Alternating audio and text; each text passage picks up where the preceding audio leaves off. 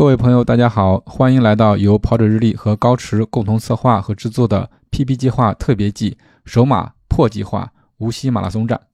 特别季，我们将邀请参与高驰破计划的十位同学以及线上计划的指导教练们来一同参与录制。破计划的目标是通过八周的集中训练，让参与计划的同学们在三月二十四日到来的无锡马拉松中顺利的完成首马。高驰推出了个性化马拉松训练生成功能，可以根据不同跑者的跑步能力，定制为期八到十六周的全马训练计划。大家可以在 Cross APP 训练日程中创建马拉松训练营计划进行操作和尝试。欢迎加入我们的听众群，与其他热爱跑步的朋友们互动交流，分享你的想法和反馈。添加小助手微信 run 三六五 cs，拉你进群，让我们一同享受跑步的乐趣。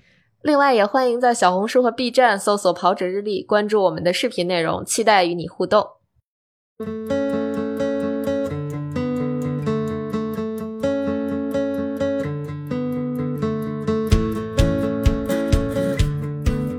大家好，欢迎收听 PP 计划之破计划。我们今天的班会又开始了，我是今天的主持人之一南子。嗯哈喽，大家好，我是佳宁。啊，各位跑者大家好，佳宁和南子晚上好，我是健马拉松俱乐部的主教练徐建南。欢迎徐教练。呃，除了我们几个之外，还有咱们破计划无锡首马班的几位学员。在这之前，先跟大家再介绍一下吧，就是咱们这一个播客是什么。呃，这个其实是呃高驰和跑者日历共同策划的一档训练类的节目。破计划呢是高驰做的一个训练营，除了咱们首马班之外，它还有其他的，包括不同组别的这样一个训练形式，包括人生首野。那我们这个播客形式是邀请到了十位呃之前没有参加过马拉松，目标是三月二十四号无锡马拉松这样一个目标赛事的十位跑友。共同来录制的这样一个播客节目，大家会通过高驰 APP 生成八周的训练课表，最终会在无锡马拉松那一天完成自己的首马。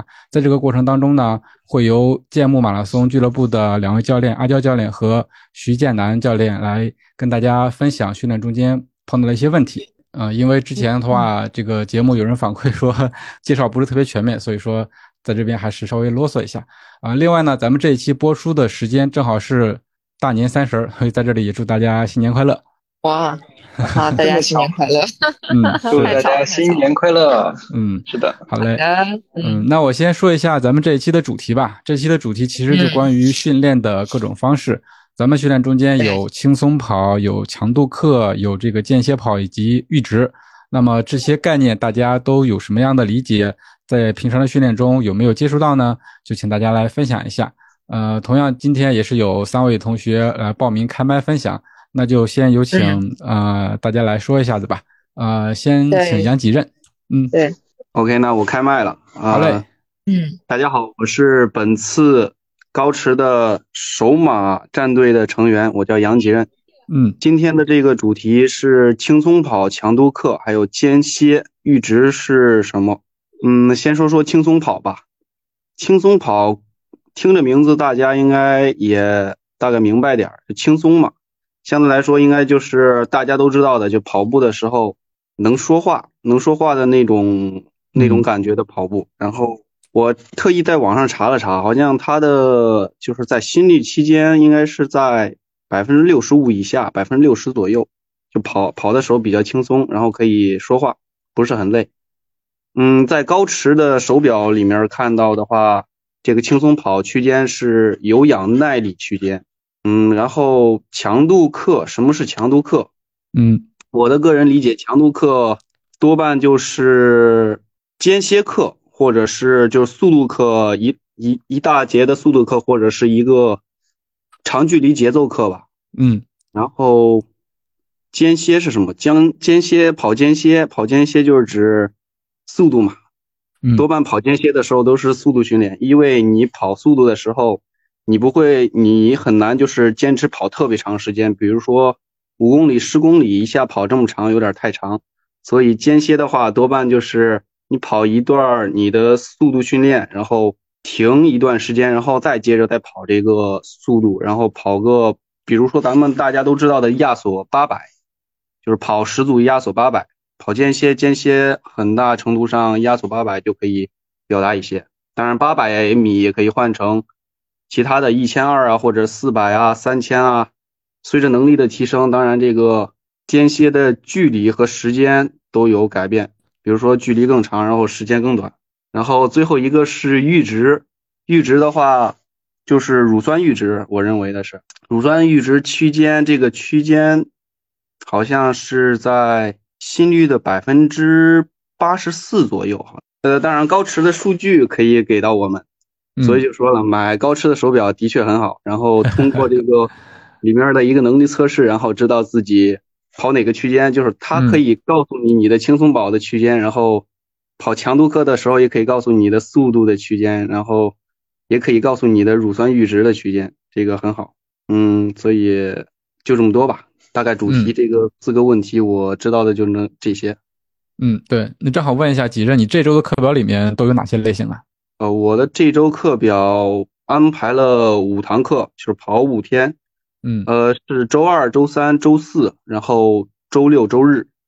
周二的话是轻松跑。跑了八公里，嗯，因为这周是适应周，所以强度不是很大。周二跑了八公里的轻松跑，跑的配速区间是教练高生成的那个课表里边给的，我是跑四分半到五分二十的配速，嗯，当然我是跑的比较没有那么快，因为跑的五分零几的配速，平均下来八公里，嗯，然后周三的话是一节速度课吧，算是一个小的强度课，然后。跑的是五公里的轻松跑的热身，然后跑了跑了五组三分钟的乳酸阈值区间。高驰给你的建议是基于心率的还是基于配速的呀？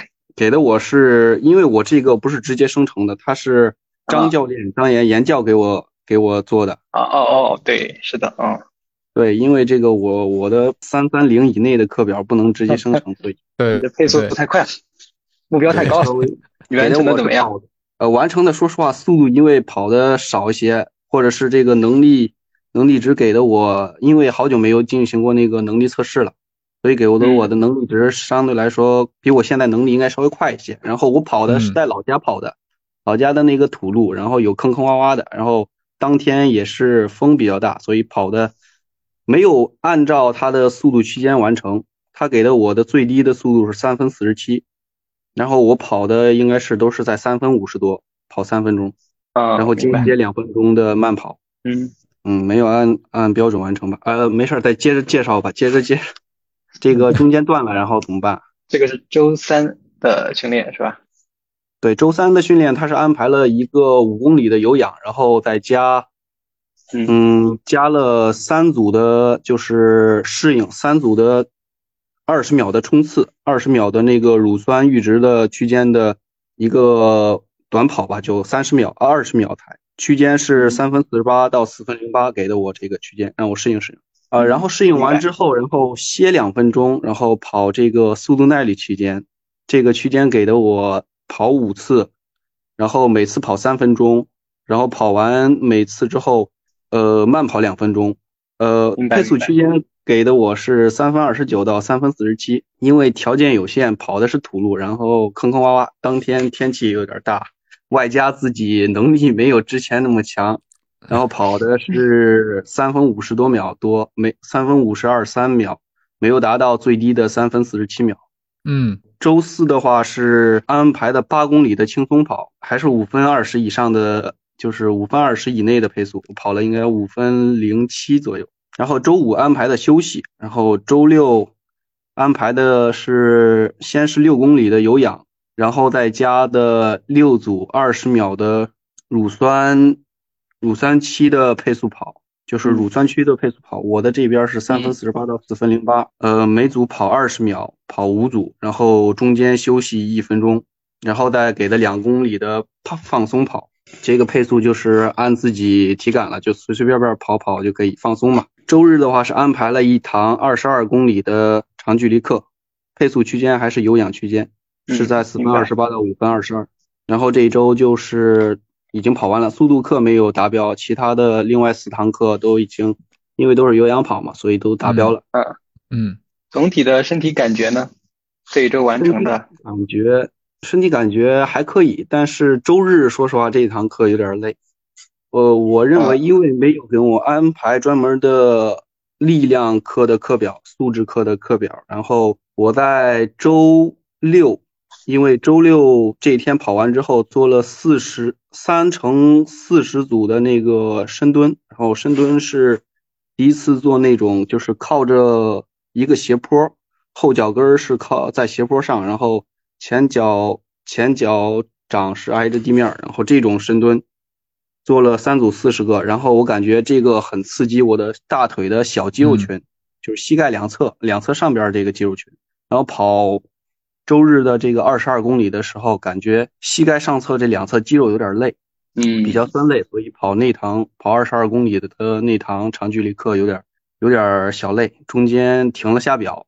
对，就是这个。然后别的话没什么特别的。对，我觉得他这周的训练按照课表进行的总体的完成度也挺高的，但是我觉得那个力量训练的时间点可能不太合适，就是你知道第二天有一个有一个长距离训练，是吧？然后再在这之前的前一天去进行一个力量训练，我一般会把力量训练放在一个完全的休息日，或者说离你的重要课表啊，比如说周三或者周日的这种重要课表中间会间隔一天，这样子会可能会更合适一点，就会嗯预防这种第一天练了力量导致第二天的这种强度课，因为肌肉比较酸痛没办法坚持或者比较疲劳的这种情况。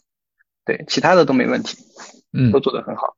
对，徐教，我就是刚跑完周日那堂课跑的时候，我就我就就是想到想了半天，就是一直跑的时候在想，就想这个问题来着。嗯我就打算嗯就是强度课，就是长距离或者强度课之前那一天不会做力量，我想到这一点儿。是的，是的行，嗯，行，多下次就有徐教啊。经验了。行，哎，好的不。客气，不客气。关于力量训练的话，最好是让徐教练说的，不要放在强度课或者说长距离这个之前，在休息日做。那我听几任他的安排，好像他是周一是跑休对吧？所以力量训练放在周一比较合适。对，是的，安排的是周一和周四的跑休，周一和周五，对，周一和周五。周一和周五是吧？嗯，好嘞。对那咱们这个力量训练，呃，时间上的安排大家也注意一下。好谢谢谢谢几人的分享。啊、咱们下一位是金科 Clary。哎，Hello，大家好，我是这个跑步小趴菜 Clary。然后，呃，我我先来说一下我大概对这个轻松跑，然后间歇跑和阈值的一些个人的数据和理解吧。其实就是轻松跑的话，我其实一直以为我的直觉是觉得它会比有氧跑会再轻松一点，或者说从体感上、心率上都会再低一点。呃，对于我个人来讲，我心率可能会控制在一百四这样的一个数据，但我很少去跑轻松跑，因为呃，说出来就是觉得有有一点点会浪费时间，然后然后所以这个就其实是一个不是很好的习惯啊，因为可能我们常常会讲轻松跑是一种主动的放松，对身体其实是一种更好的恢复，然后这个是关于轻松跑。然后间歇嘛，就是说白了就是跑跑停停，跑跑停停，然后各种方式都有吧，就是休息长、休息短，包括跑的这个速度，呃，休息的时间，然后组数，这个。当然我，我我个人是非常害怕间歇跑的，特别是在自己训练的时候，这个速度大概率是会顶不上去的。嗯，每一次都是要做做足思想工作，冲一冲，顶一顶，然后而且也经常会在最后几组的时候实在顶不下去就放掉的。然后也也有人会讲，我们间歇跑当然是最后几组效果最好，但实在心率顶到的时候，就实在是会放掉一些课表。然后阈值嘛，这个就是这个官方的说法，就是说我们这个身体处理乳酸的一个门槛。然后我自己去从一个是手表上会判断我们的那个乳酸阈值的一个呃配速区间，第二个就是呃大概估算一下，它应该是一个最好的十公里和半马的这样呃配速之间的一个数据。但实话讲，就是实际上对于除比赛时间以外的这个呃跑步，特别是在自己跑的情况下，顶阈值其实也是一件有一点点痛苦的事情，对于我来讲。然后当然可能跟大家一块跑的时候会相对来轻松，相对来说轻松一点。然后这个是我我基本上对这几个呃类型的训练的一个呃个人的一个看法。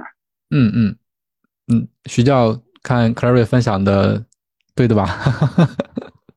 我觉得大家都挺专业的。对，我也觉得是，大家都是有备而来。虽然没错，虽然 Clary 说自己是小趴菜，但是明显对这些呃训练方法的理解，还有包括自己从他刚刚的描述当中也都实践过了。对，Clary 也可以分享一下自己上周的这个训练情况。嗯。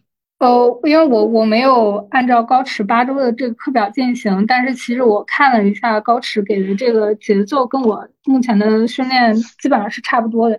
因为我有一个十六周的训练，目前应该是进行到第九周，但是因为前一段时间对我有一些流感啊，或者说是一些工作上的其他问题，课表中断了两周，所以现在就在继续进行第。呃，第八周还是第九周的课表，然后这一周的课表明显上是，呃，对于间歇跟阈值的这些呃那个配速会比重加重了一些。周二是一个呃间歇跑，大概是一个八百米，然后是六到七组这样子，然后组间他是建议休息三分钟。但是实际上，我我有个不太好的习惯，自己改了一下课表，把组间的休息时间改短了。嗯，然后这样会造成我计划是，如果我有余力的话，我可以把这个六七组跑到十组左右。然后实际上每一次到后面，可能第七组，因为我把休息时间改短了，第七组的时候可能就呃呃直接就结束掉今天的训练了。嗯，然后这是周二的一个间歇训练。周三的话，我会进行一些力量训练，以及然后在健身房去做一些有氧类的那种团课，算算是一种放松休息，包括一个就是包括是心情上的一个放松吧。然后周四的话会进行一个阈值跑，但实际上我阈值跑的执行，呃，执行的情况是非常差的，经常顶不到实际上的一个阈值配速，大概只能顶到呃目标的这个马配的配速，呃，实际上连半马配的配速都很难顶到。呃，可能是就是一个是自己跑，第二个是心理上 是不愿意承受这个 痛苦吧。然后呃，对，但是间歇跑的话，一般是除了组数上来讲，呃，配速的话，我能顶到这个 I 区的这个下限这里，呃，基本上是能完成课表的。然后阈值是没有办法完成课表。然后的话，还有呃，还有轻松跑的一个安排。在周六，然后周日的话是有一个长距离，呃，长距离的话，基本上 ASD 基本上我的执行度可能比较好，是因为我我可能个人比较偏爱这种 慢慢悠悠跑，然后时间上相对来讲还是在两个小时左右这种这种跑完的话，呃，整体感觉也不是非常累，基本上休息一晚上就能休息过来。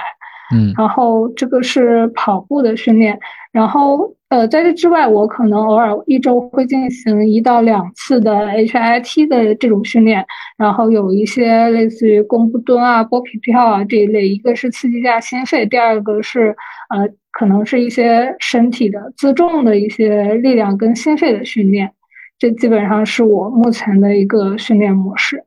嗯嗯，明白。Harry，呃，刚刚有两个问题，第一个就是我提听你提到，就是有一节的那个间歇课，然后你把间歇休息的时间给缩短了，然后还有另外一个问题呢，就是乳酸阈值的时候，你感觉自己很难，就阈值跑的时候，你感觉很难坚持那么长的时间，嗯，那么这个就第一个为什么要缩短那个时呃间歇的时间？第二个就是阈值的时候你很难坚持。你的体感是怎么样子？是说我的肌肉疲劳了呢，还是说我的，呃，感觉心肺特别喘，没办法坚持下去？究竟是什么样的体感呢？嗯，先说我缩短这个间歇跑之间休息时间嘛。呃，正常的话，大概课表一般都安排的是一比一，就是跑几分钟休几分钟。但实际上，我我我觉得，因为这个是一个八百左右的时间，呃，八百左右的距离，它距离比较短，我我我理解是我能休息过来的。然后，所以在前面我会缩短时间，大概会缩短个三十秒左右。那后面的话，可能就是心率会平均心率会比较高。所以，我我其实这点我也想问一下教练，这样做是不是呃心其实训练效果会更差，就是我们没有休息够，或者说我的心率没有恢复到某一个就是一百二以下这样的数值的话，后面呃组数没有完成下来，其实训练效果会更差这样子。嗯，对，就是我觉得你的出发点是好的，觉得前面比较轻松，可以休息的时间更短。但是你想，如果你这堂课没有完成固定的组数，相当于给自己的这个刺激是少了的。总体来说，训练肯定是打了点折扣的，还不如前面休息的时间更长一点，给自己更多的这个恢复的时间呢，是不是？嗯，明白。所所以，我嗯我这周的课表我就没有去改它。我觉得我休息时间够，可能组数把组数跑够，我试一下是不是是的效果会更好，这样子。咱们先以这个训练的总体完成度为目标，完成了之后再去扣这些精细的啊具体的休息时间呀、这个是放在第二位的。嗯，明白。其实关于这个间歇，我还有一个小问题，就是其实有的时候可能我没有顶到 I 区，只顶到了 T 区的一个呃这个中间的水平。那这样的嗯间歇还有有没有间歇的效果呢？呃，我看到群里那个问题也是你问的是吧？嗯，对，哦是的是是克莱尔问的，嗯啊，对啊，有效果啊，当然有效果呀。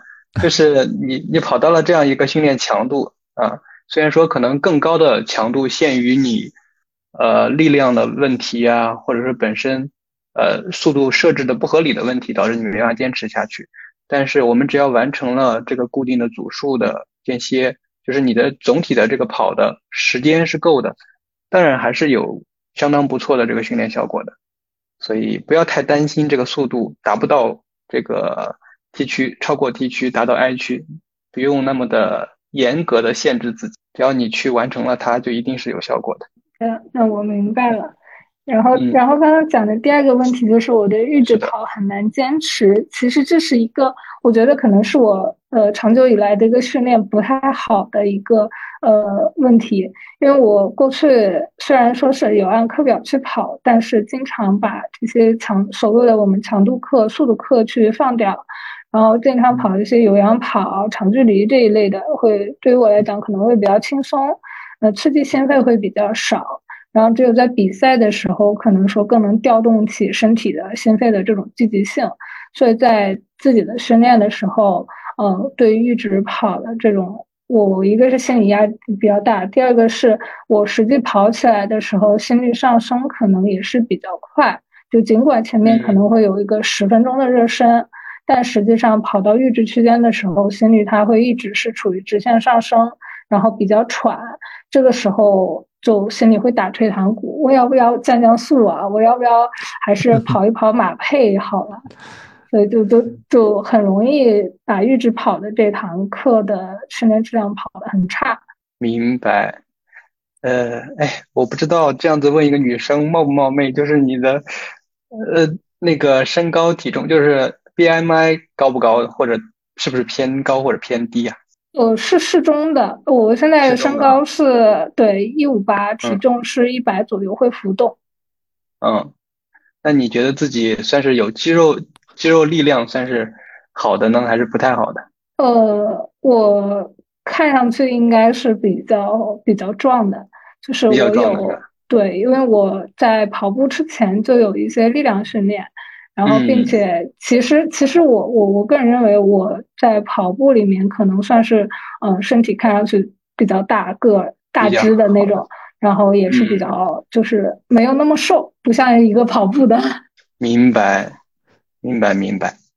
所以你刚刚说的这个，呃，相对于来说，你更习惯去跑有氧，然后阈值提升不上去，所以可能是你的耐乳酸的训练做的比较少啊。平时可能因为你自己也经常去做一些无氧的训练，所以这个相对于就是针对你的呃这红肌肌群的这有氧肌群的这个训练，相对来说差了一点点，可能是这个原因造成的。明白，那我是不是需要针对于这个乳酸阈值的训练要加强一下？可能说自己呃多去还是多去适应一下，可能把乳酸阈值跑的时间逐步去提提升上来。嗯，对，如果它现在是你的一个短板的话，你需要去把它给补足，这样子你在跑马拉松的时候，到了后半段，因为我们知道马拉松在后半段你的心率可能会超过啊接近你的超过你的有氧的动力区，接近你的你的乳酸阈值区域。这个阶段如果你的耐乳酸的能力比较差的话，这个时候就很容易撞墙。这个是我们进行耐乳酸训练的一个其中的一个原因吧。对，所以你需要把这一环也给补一补。嗯，我明白了。是的，其实我我之前确实有一次有类似于撞墙这种体验，因为我之前的长距离大概都只跑到半马这样的一个呃距离，然后有一次在跑一个小型的这种内部的一个比赛，跑在大概二十四、二十五公里这样的时候，呃，当超过半马距离，然后速度也是大概在。速度虽然说是在那个有氧区间，但是心率已经升到了可以说就是刚才讲的类似于乳酸乳酸阈的这个心率的时候，就明显的感觉到呃非常累，但是速度还在掉往下掉的这种撞墙的体验，应该就是乳酸阈的这种能力会比较差一点。对的，还是先跟着我们的训练，就先以完成训练的课表来为第一目标，就尽量不要放掉其中的一些训练。然后你如果说完不成，我们可以把速度慢一点，先以完成给自己建立这种心理上的信心，来放在第一位，然后再去考虑把速度再稍微提升一点。明白，明白。好的，对，谢谢教练。嗯，不客气。好嘞，好嘞。我整体听下来就感觉，反正我自己也收获挺多的。嗯，徐教练可以通过 Clary 他的分享来找到问题所在，然后还可以提出一些特别专业的建议。那其实这也是咱们参加班会这么一个训练营的一个特别想达到的一个状态。好嘞，那我们继续分享吧。下面一位同学是黄明奇。哎，Hello，大家好。嗯，Hello，Hello，是那个咱们高驰战队的一员，叫我翔哥就行。我理解我理解的轻松跑，呃，因为我最早跑步之前有看过那个 MF 幺八零那个训练法。一百八十减去自己的年龄，控制在这个心率之下的一个一个跑步方法。我的轻松跑就是以这个标准。我是三十七周岁嘛，一百八减三十七就是一百四十三。我尽量是轻松跑，都是在那个一百四十三的心率以下，就体感还是比较舒适，没有很累的这种感觉。这种体感下，我认为是一个轻松跑，乳酸阈值跑。嗯，我的乳酸阈值呢，基本上都是参照那个高驰给给我的一个乳酸阈值的配速这个区间里面去跑，因为我之前有参加过一次半马的比赛，半马好像就是就大概的配速区间也是在这个乳酸左右，所以我跑下来的感觉就是高驰这个区间表也是比较准的，所以后来我的乳酸跑基本上都是参照这个。然后有时候看看自己的身，再结合一下自己的身体状况，就是一种呃有点顶，但是还能坚持的这种感觉。所以这是我的那个乳酸阈值的一个跑步方法的感觉。嗯，间歇间歇就是我跑的比较比较害怕的。间歇的话，我是概念中就是有些有有些这一块嘛，但是每次都比较顶，我好像速度能力不是特别好。所以跑间歇就会比较痛苦，嗯，大概以上是这个是我这方面的感觉概念。谢谢分享。那徐教练觉得呢？想跟的呃描述就更贴近于自己训练的一些感受吧。嗯，对，不管是说他对于乳酸阈值，就刚刚想跟提到了一个特别好的点，也是大家最容易产生疑惑的点，就是我的乳酸阈值配速和我的半马配速。啊，还有我的十 K 配速，这些配速之间是一个什么样的关系？嗯，这个其实也挺好玩的。其实一个正确的标准应该是说，你的十 K 配速要大于你的乳酸阈值配速啊，然后乳你的乳酸阈值配速再大于你的半马配速。嗯，对。所以如果我们呃以这个半马去配半马的配速去。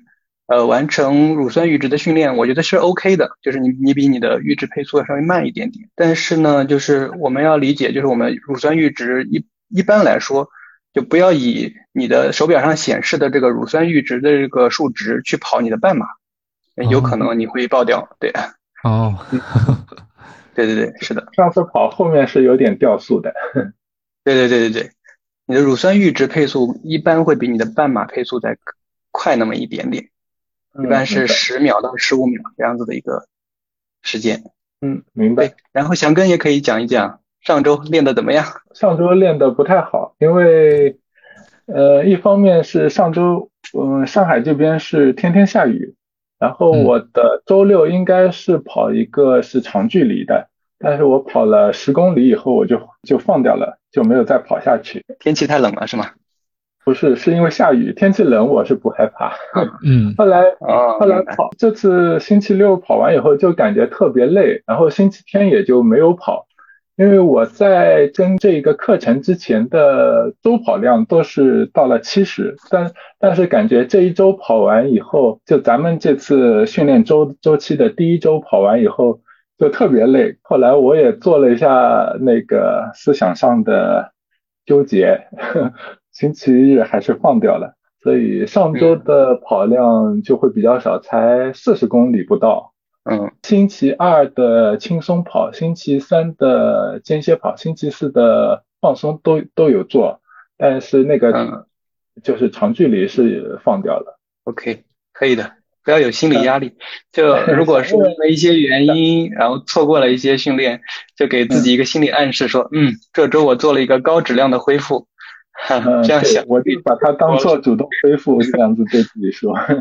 是的，然后下周呢再去按啊，注意，一般我们下周就不要补课，对吧？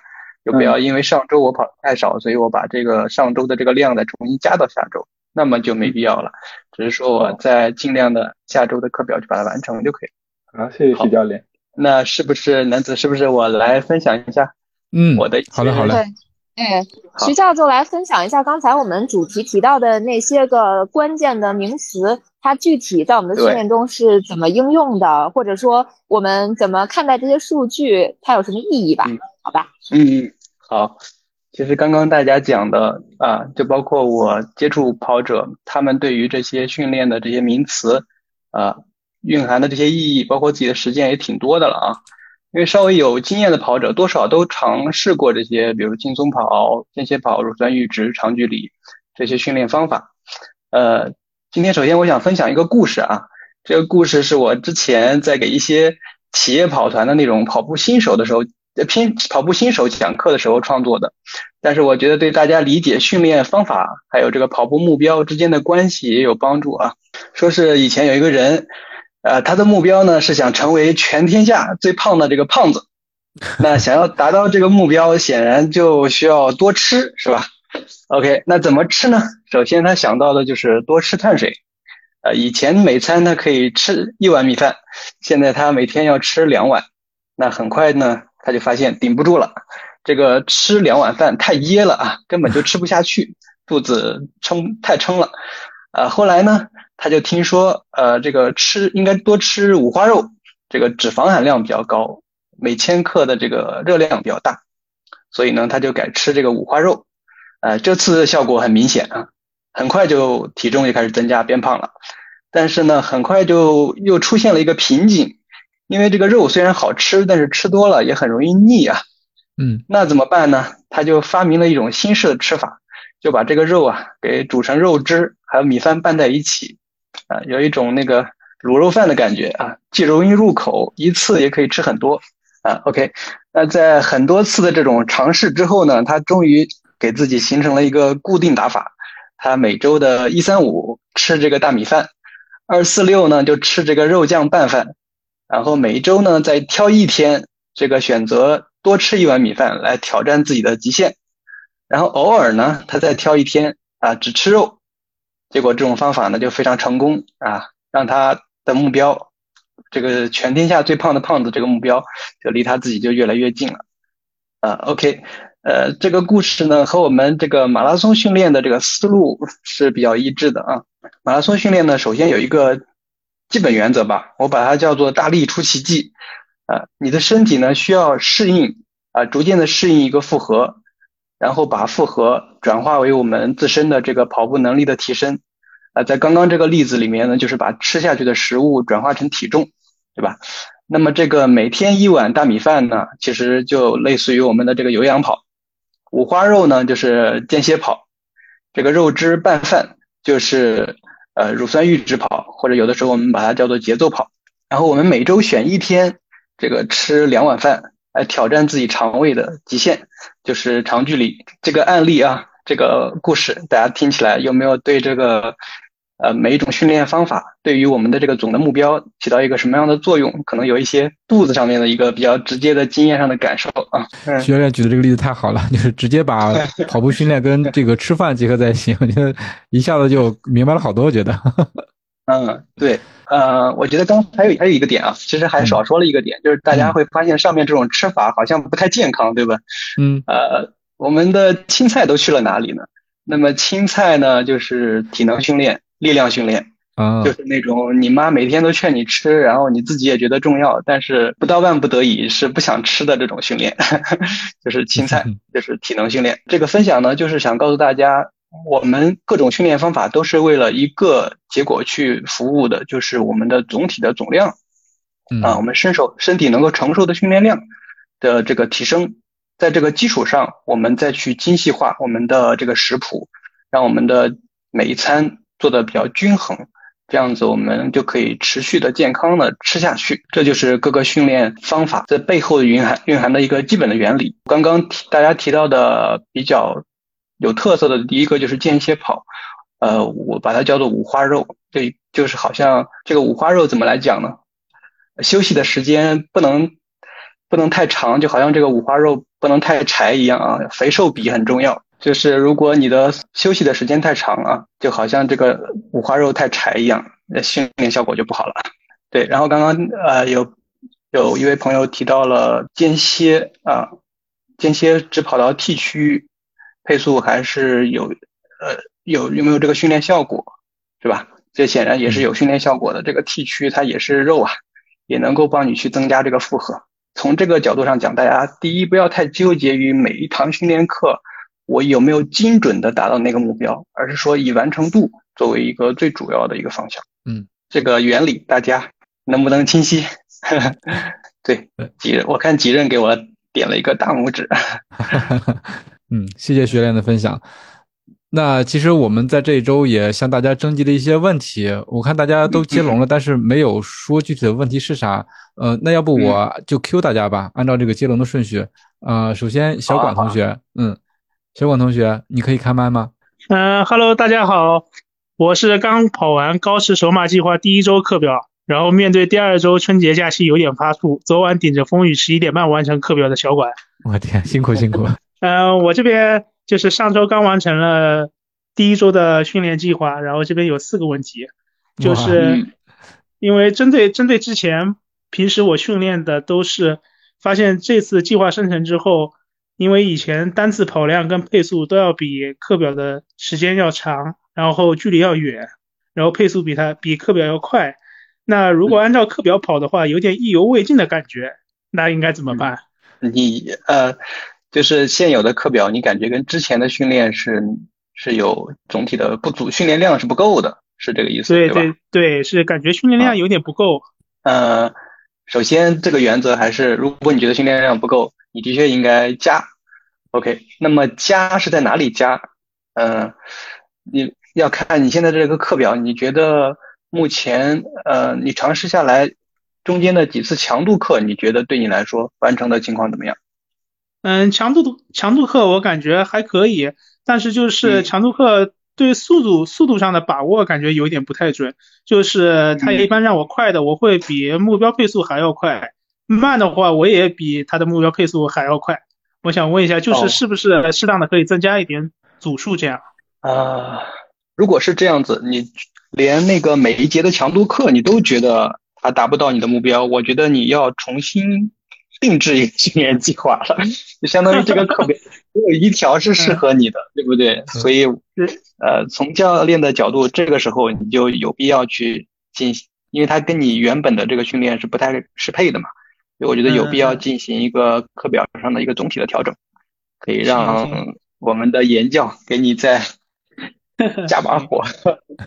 对 对对，这个角度。还有还有嗯，我还有一个问题，就是因为经常现在自媒体啊都比较多说，就有一种说法就是只要大量的堆有氧，只要有氧跑足够多，就可以在全马中完成三三零甚至三幺五。那对于我们这些初次参加全马的小白来说，那种间歇与乳酸阈值的训练是否有必要和帮助？嗯，这个问题，呃，如果回到我刚刚讲的那个例子啊，就如果你的有氧跑跑的时间和距离够的话，其实它对于你完成全马的确也没有什么太大的难度啊。但是当我们的目标越高啊，比如三三零再往上三个小时。你就更有必要去进行一些更综合的训练，为什么呢？第一个，就比如说我们跑这个间歇跑，跑这个阈值跑，它本身它的效率是更高的。就我刚刚提到那个，你吃这个五花肉，呃，你的热量比就是你同一训练间歇跑训练一个小时，跟训练有氧跑训练一个小时，显然是间歇跑对你的负荷更大。所以从训练的角度上讲。间歇跑和阈值跑的效率是更高的，对吧？嗯，啊，这是第一个点。第二个点，你需要当你的速配速越快的时候，呃，你可能在你的马拉松后半程更需要去应付一些呃身体的，比如说疲劳造成的这种呃乳酸的堆积，然后心率的升高，这方面你就需要一些其他的训练去帮你应对这些在比赛当中可能出现的这些突发状况。所以我觉得综合的训练永远是好于一个单一的训练。嗯，是的。呃，我还有还有一个问题，就是因为从这周开始就可能要春节假期了嘛，就是如果课表在假期内当天不能完成的话，那应该怎么办？是应该提先提前就是把相应的课表进行兑换，还是之后再进行补课表？嗯，尽量不要补，可以调整，可以根据自己的时间做一些灵活的调整。比如说，如果你比如说下周的周五和周六是春节假期吧，可能你预了跟家人一起好好团聚，没有时间跑步的话，如果那这两天你有这个强度课，你就可以把它往前或者往后挪一挪，然后把其他的一些有氧跑给放掉，这样子你可以维持原本的一个基本负荷。好的，好的，尽量不要尽量不要补课，补课就会让你在短时间内你的负荷增加的太多。那一周相当于你把原本的这个百分之九十变成了百分之一百一，这样子身体容易累积更多的疲劳。好的，好的，明白了。那我这边嗯暂时先没有什么问题了。好的，嗯，谢谢。好嘞，刚刚那个昵称很长的小管，对，前面加了很长的定语。嗯，谢谢谢谢小管的问题和徐教练的分享。呃，那下面群里头报名的是小坡，我看他不在，我就带他说一下他的问题吧。他问天冷是否适合跑间歇？跑长间歇和渐加速长距离效果哪个比较好？嗯，是的，天冷其实不适合跑间歇。那对，天冷，第一个为什么不适合跑间歇呢？就是天气太冷，你需要更长的时间去热身，让自己的肌肉能够适合跑一个更高的速度。啊，另外，当我们在冬天的时候一休息啊，然后呃有各种各样的问题，比如说你的身体很快就冷下来了，对对，汗一下子就挥发，然后就人就很冷嘛。所以我觉得天冷，其实特别是我们的专业运动员冬训的时候，更多的是进行有氧跑的基础，不太适合去跑一些短距离的间歇，特别是配速越高的间歇。就进行的时间会越少。第二个问题是跑间长间歇和间加速长距离效果哪个比较好？呃，还是那个问题，都都挺好的，只要你能啃下来就都可以。是的，对，好嘞，好嘞，那咱们继续。呃，下面一位是柳柳，我看柳柳在线呢，你可以开麦吗？知道，嗯，是这样子的，我跟的就是那个计划呢，有去练了一个星期了嘛。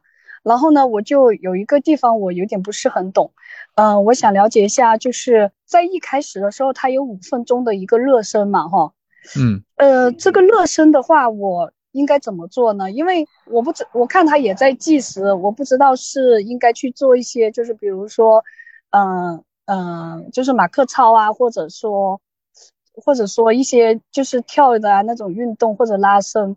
还是说我可以用慢跑来代替热身呢？嗯，就热身这个环节该怎么做？同时怎么去适配高驰给你准备的这个五到十分钟的这个热身时间，是吧？对的，对的。嗯，呃，你之前有做过，就是你一般跑步之前会怎么热身呢？嗯，我先来看看合格不合格。啊，好的好的。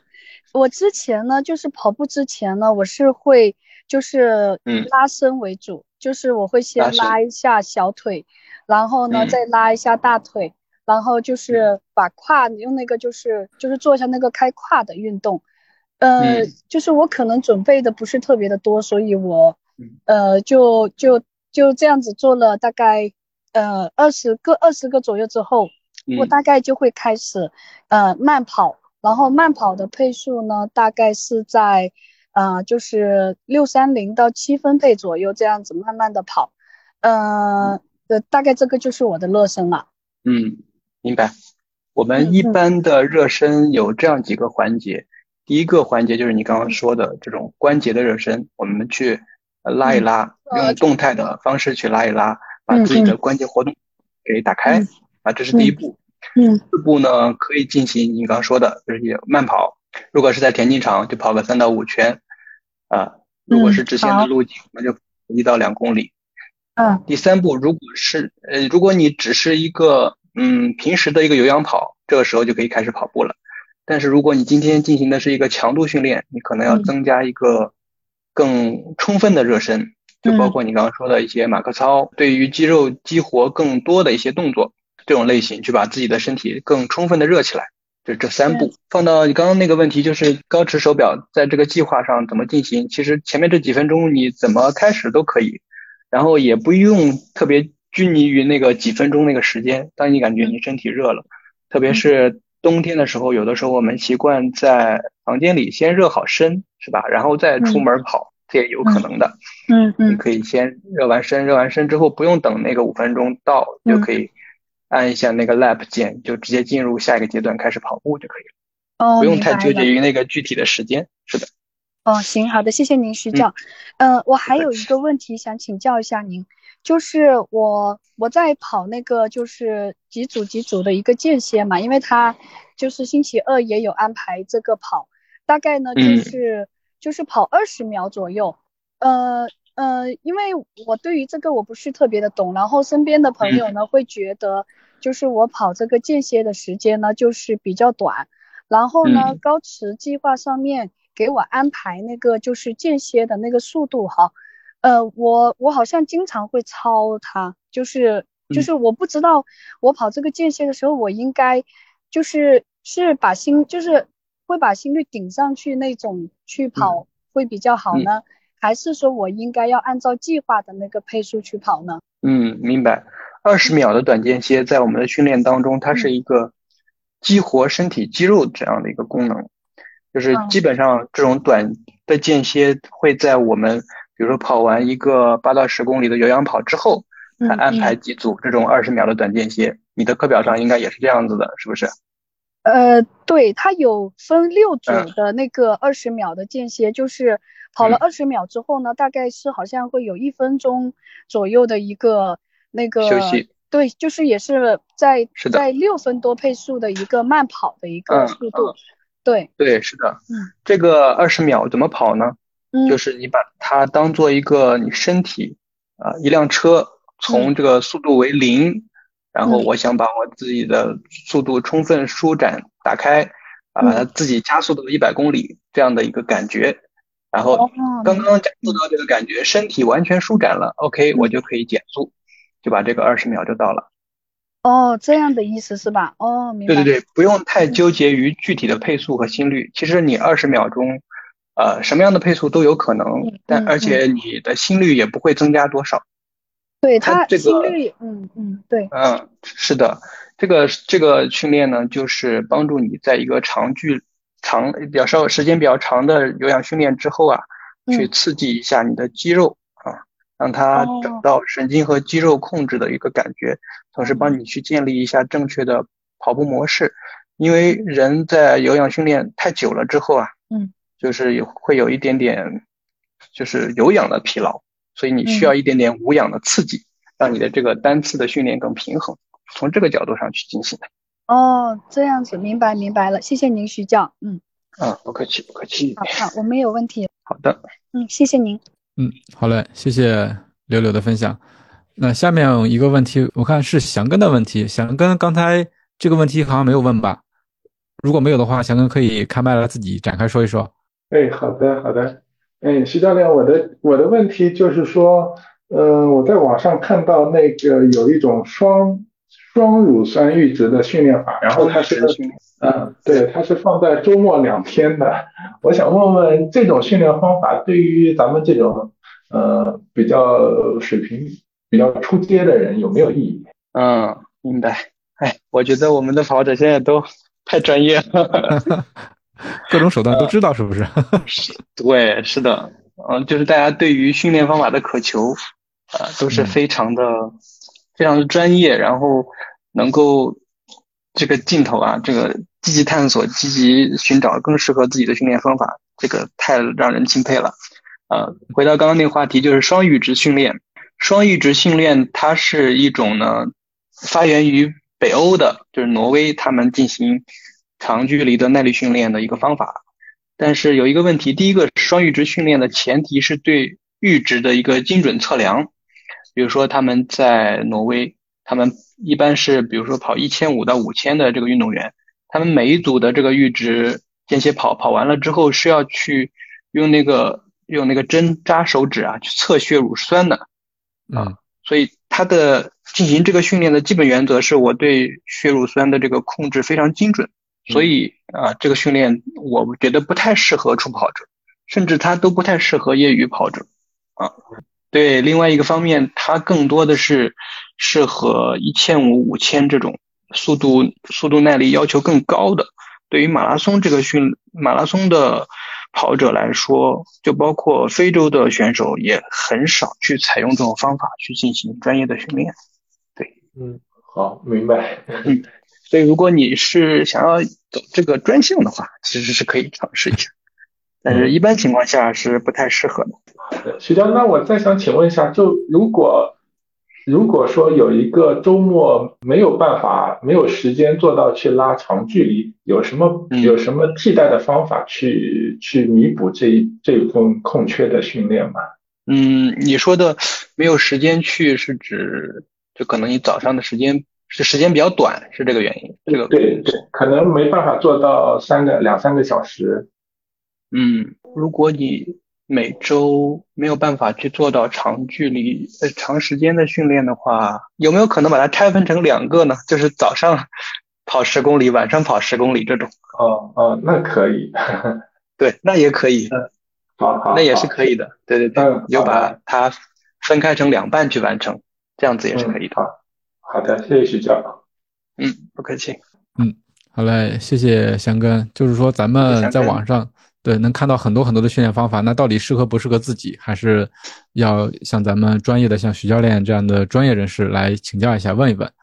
那正好这边我也替佳宁问一个关于训练方法，就是可以自己说啊，是这样的，就是好的，呃，因为前两天我刚读了一本书，是亚索写的，亚索。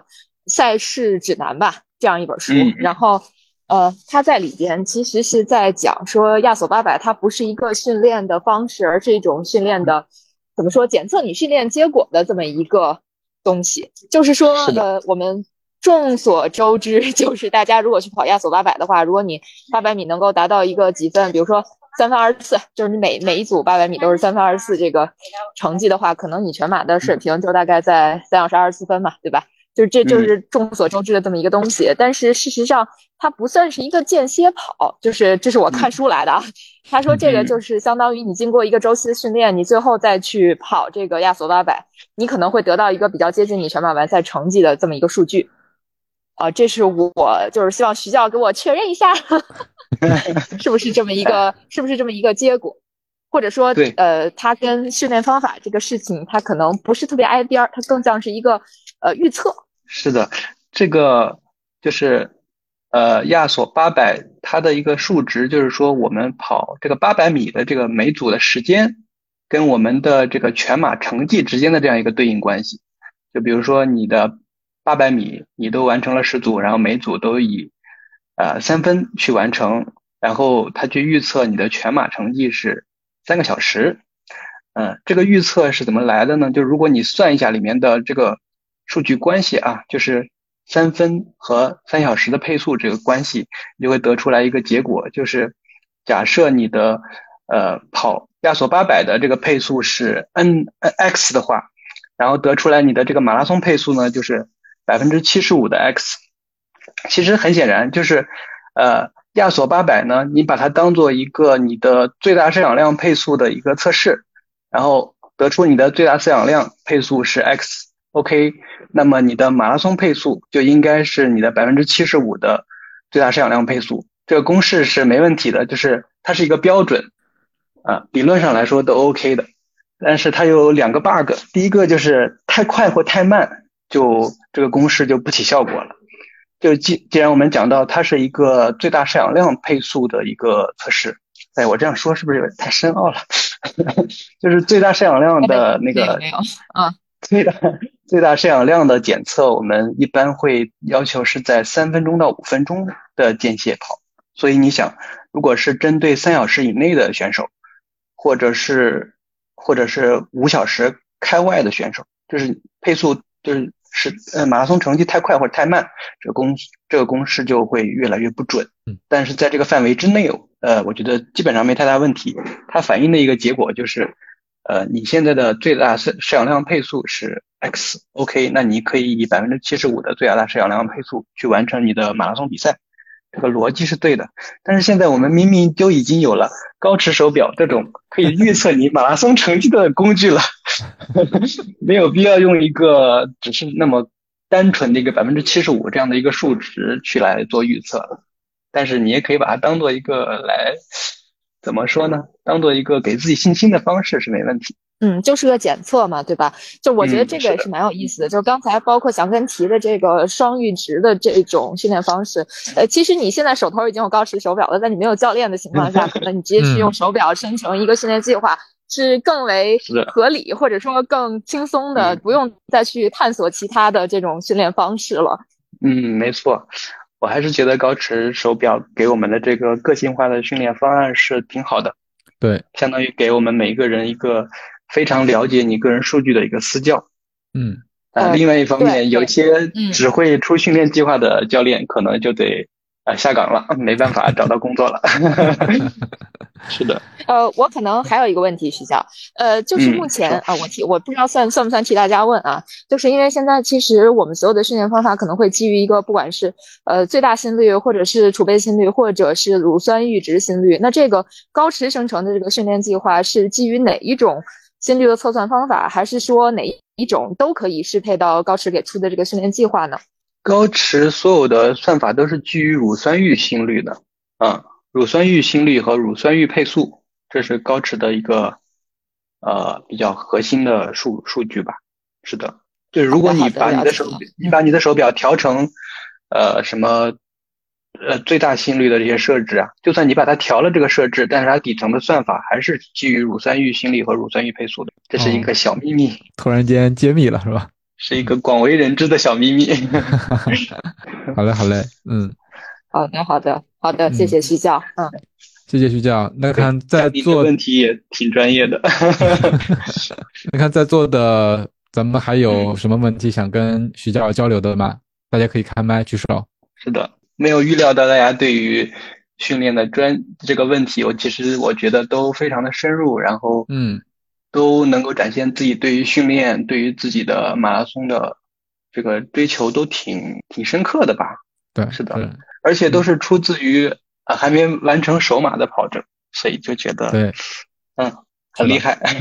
对对对，嗯，更需要徐教这样的教练来指导，以及高驰这样的科学训练平台来给大家。保驾护航，嗯，是的，也需要嘉宾和男子这样子给大家出这样子的不同的节目，能够安抚大家内心的，然后排解大家在训练当中一些空虚、一些无聊、一些疲乏的这样的这样的主持人，我们一起来去，好嘞，谢谢谢谢，对，互相吹捧一下，嗯，好嘞好嘞，成功的变成商业互吹，对对对，是的，在最后还互吹了一下，是的，嗯。是的，对，嗯，行，那呃，我看没有人举手了，那咱们今天的班会就到这里吧。大家下周的课表，因为靠近春节，所以说执行起来，我觉得难度会加大一些，所以大家继续加油吧。那今天的班会就到这里了，咱们继续一起听，一起跑，一起 PB，谢谢大家，谢谢大家，谢谢大家，新年快乐，新年快乐，新年快乐，嗯，拜拜，新年快乐，拜拜，拜拜，拜拜。